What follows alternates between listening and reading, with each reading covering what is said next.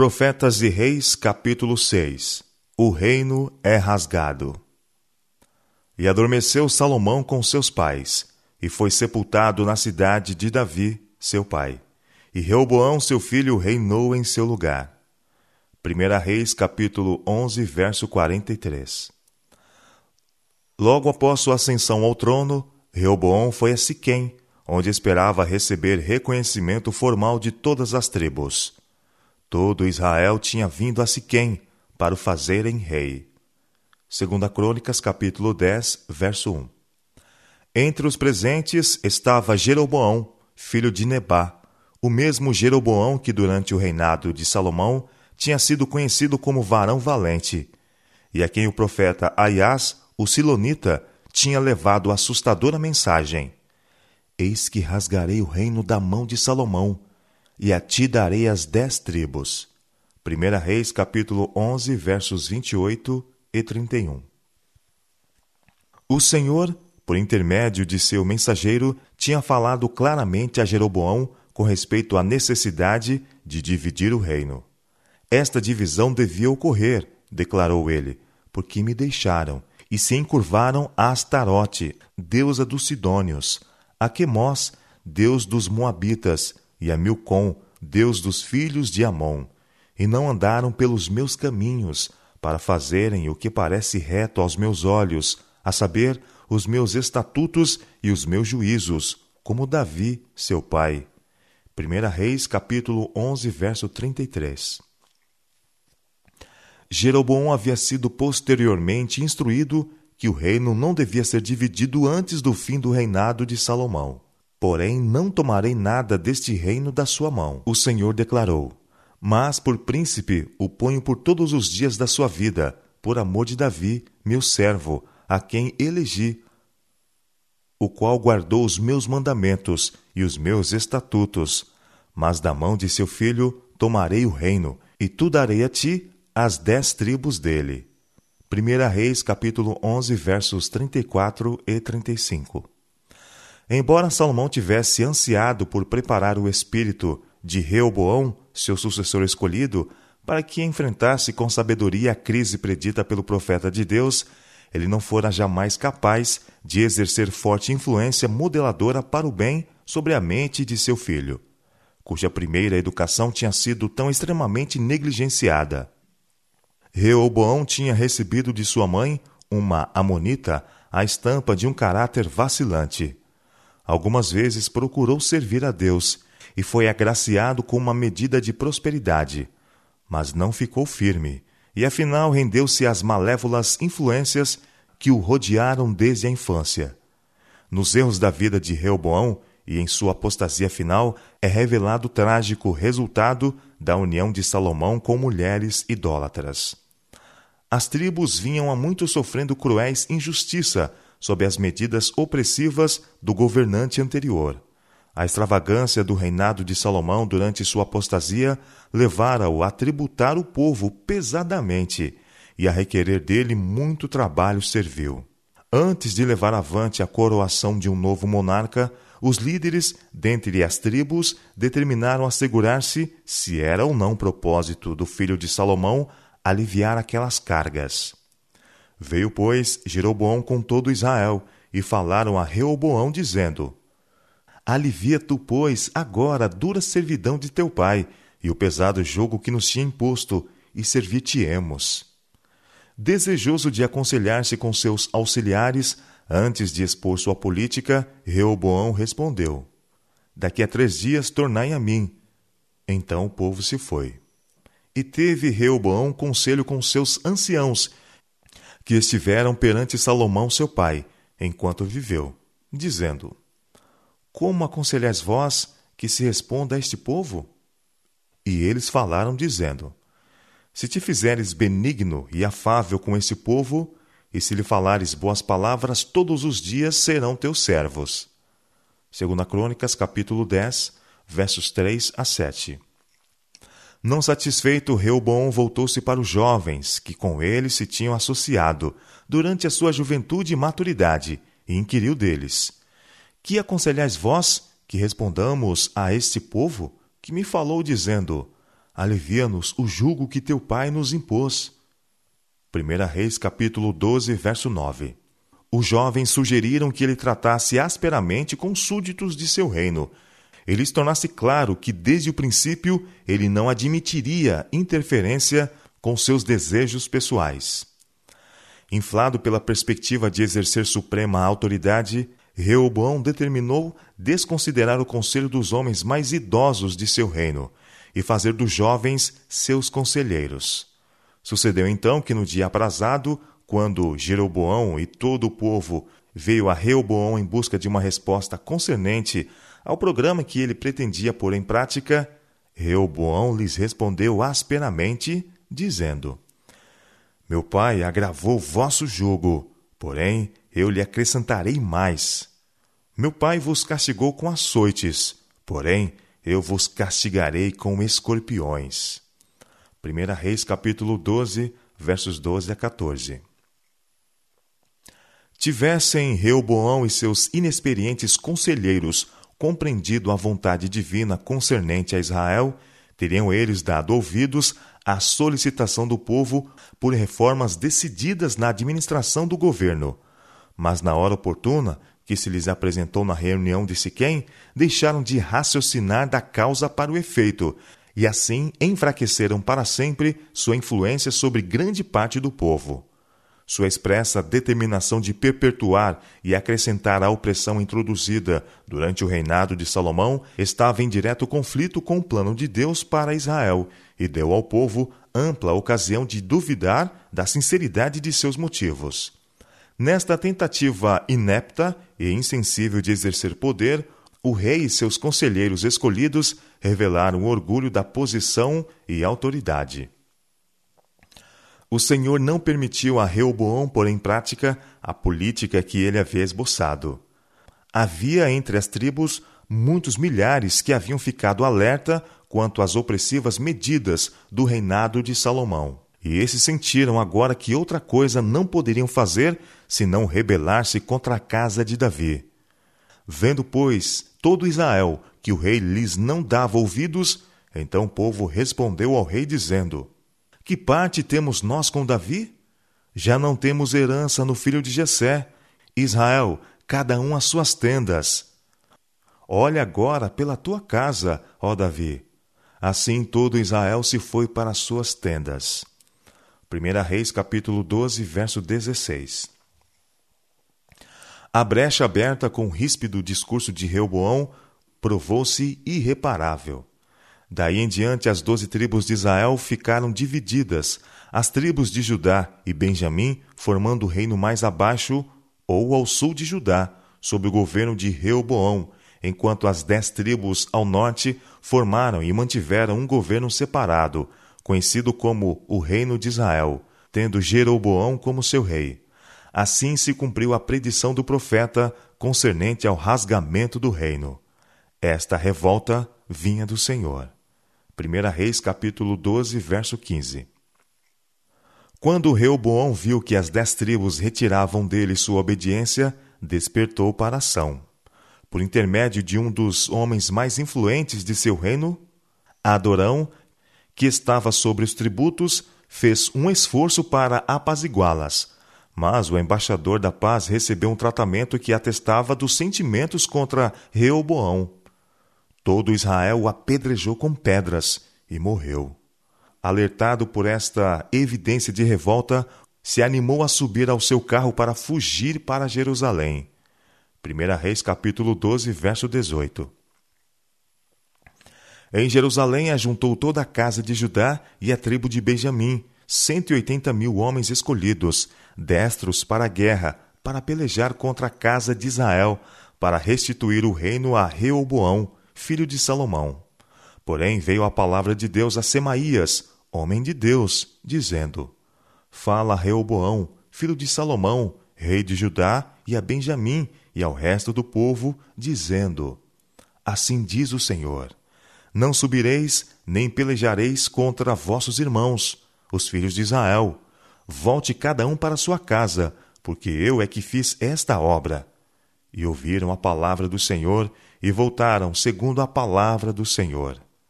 1 Reis capítulo 12, versos 21 a 24. Por três anos, Reoboão procurou tirar proveito da triste experiência do início do seu reinado e prosperou nesta tentativa. Edificou cidades para fortalezas em Judá e fortificou fortalezas e pôs nelas maiorais e armazéns de víveres e de azeite e de vinho. Ele teve o cuidado de fortificar essas cidades em grande maneira. Segunda Crônicas, capítulo 11, verso 5 e verso 11 e verso 12. Mas o segredo da prosperidade de Judá durante os primeiros anos do reinado de Reoboão não se devia a estas medidas. Foi seu reconhecimento de Deus como supremo dominador que pôs as tribos de Judá e Benjamim em plano de superioridade. Ao seu número foram acrescidos muitos homens tementes a Deus da tribo do norte, também de todas as tribos de Israel. Diz o relato: os que deram seu coração a buscarem ao Senhor Deus de Israel vieram a Jerusalém para oferecerem sacrifícios ao Senhor Deus de seus pais. Assim fortaleceram o reino de Judá e corroboraram a Reoboão, filho de Salomão, por três anos, porque três anos andaram no caminho de Davi e Salomão. Segunda Crônicas, capítulo 11, versos 16 e 17. Na prossecução deste curso, estaria a oportunidade de Reoboão redimir em grande medida os erros do passado e restaurar a confiança em sua capacidade de governar com discrição. Mas a pena da inspiração traçou triste registro do sucessor de Salomão como alguém que falhou em exercer uma forte influência para a lealdade a Jeová. Por natureza obstinada, confiante em si, voluntarioso e inclinado à idolatria, Tivesse ele, não obstante, colocado sua confiança inteiramente em Deus e teria desenvolvido fortaleza de caráter, firmeza de fé e submissão aos requisitos divinos. Mas, com o passar do tempo, o rei pôs sua confiança no poder da posição e nas fortalezas que havia construído. Pouco a pouco, ele deu curso a herdadas fraquezas, até que pôs sua inteira influência ao lado da idolatria. Sucedeu, pois, que, havendo Reoboão confirmado o reino, e havendo-se fortalecido, deixou a lei do Senhor, e com ele todo Israel. Segunda Crônicas, capítulo 12, verso 1. Quão tristes, quão profundamente significativas as palavras, e com ele todo Israel. O povo ao qual Deus havia escolhido para ser como uma luz para as nações ao redor estava-se desviando de sua fonte de força e procurando tornar-se como estas nações. Como foi com Salomão, assim foi com Reoboão. A influência do mau exemplo levou muitos a se extraviarem. E como aconteceu com eles, assim sucedeu em maior ou menor grau com cada um que se entrega à prática do mal. A influência do erro praticado não se confina ao que pratica. Ninguém vive para si, Ninguém perece sozinho em sua iniquidade. Cada vida é uma luz que ilumina e alegra o caminho de outros, ou uma negra e desoladora influência que tende para o desespero e a ruína. Nós conduzimos outros para cima, para a felicidade e vida imortal, ou para baixo, para a tristeza e morte eterna. E se por nossas obras fortalecemos ou pomos em atividade as faculdades más dos que estão ao nosso redor, compartilhamos de seu pecado. Deus não permitiu que a apostasia do rei de Judá ficasse sem punição. Pelo que sucedeu no ano quinto do rei de Judá, que Sisaque, rei do Egito, subiu contra Jerusalém, porque tinham transgredido contra o Senhor, com mil carros e com sessenta mil cavaleiros, e era inumerável a gente que vinha com ele do Egito, e tomou as cidades fortes que Judá tinha, e veio a Jerusalém.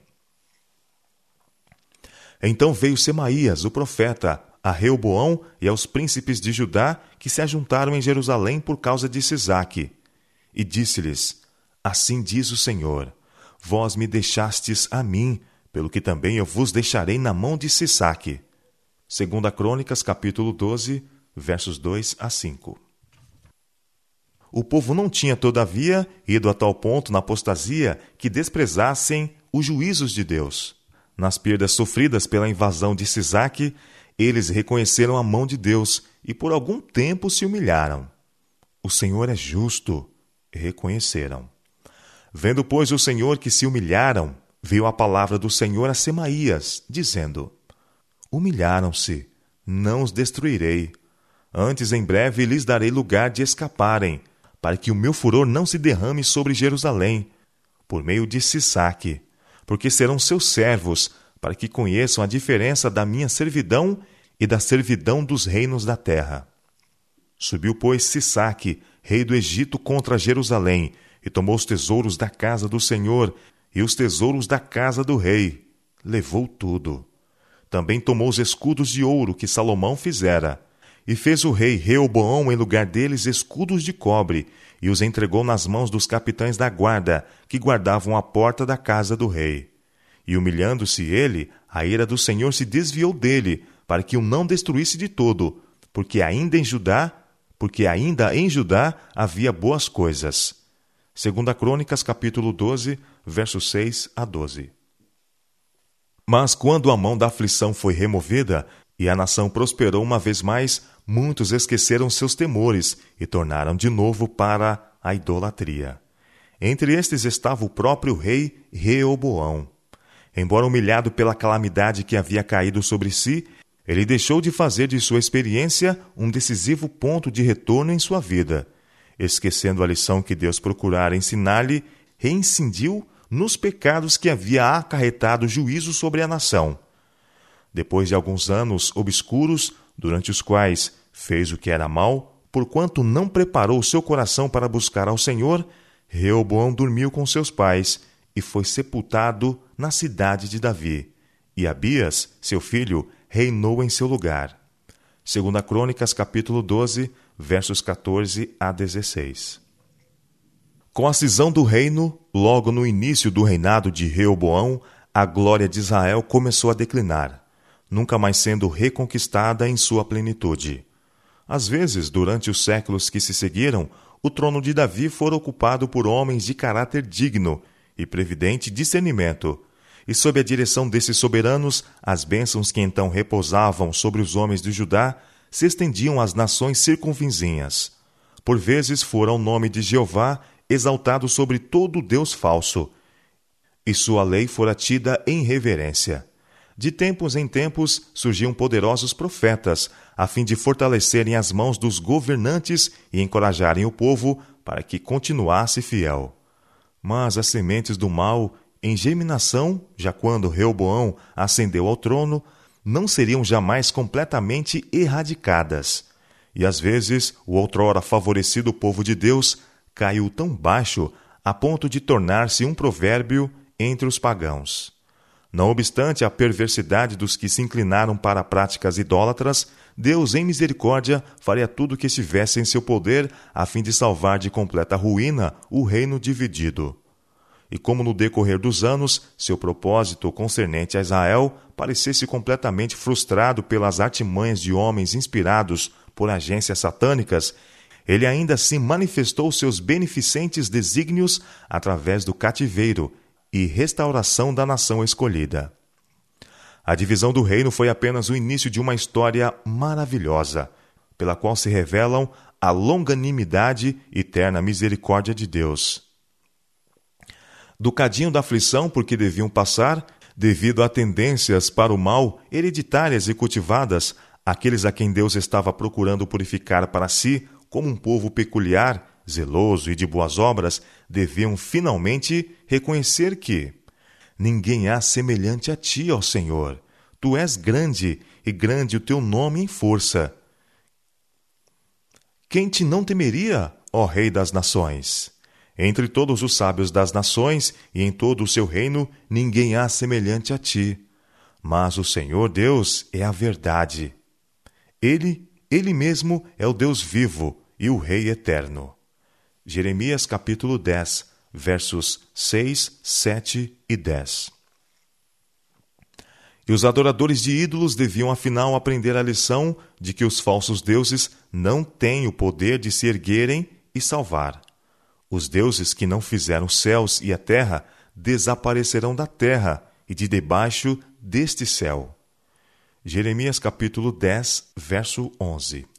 Somente na submissão ao Deus vivo, o Criador de tudo e soberano sobre todos, pode o homem encontrar repouso e paz. Unicamente os castigados e penitentes de Israel e Judá renovariam afinal sua relação de concerto com Jeová dos exércitos.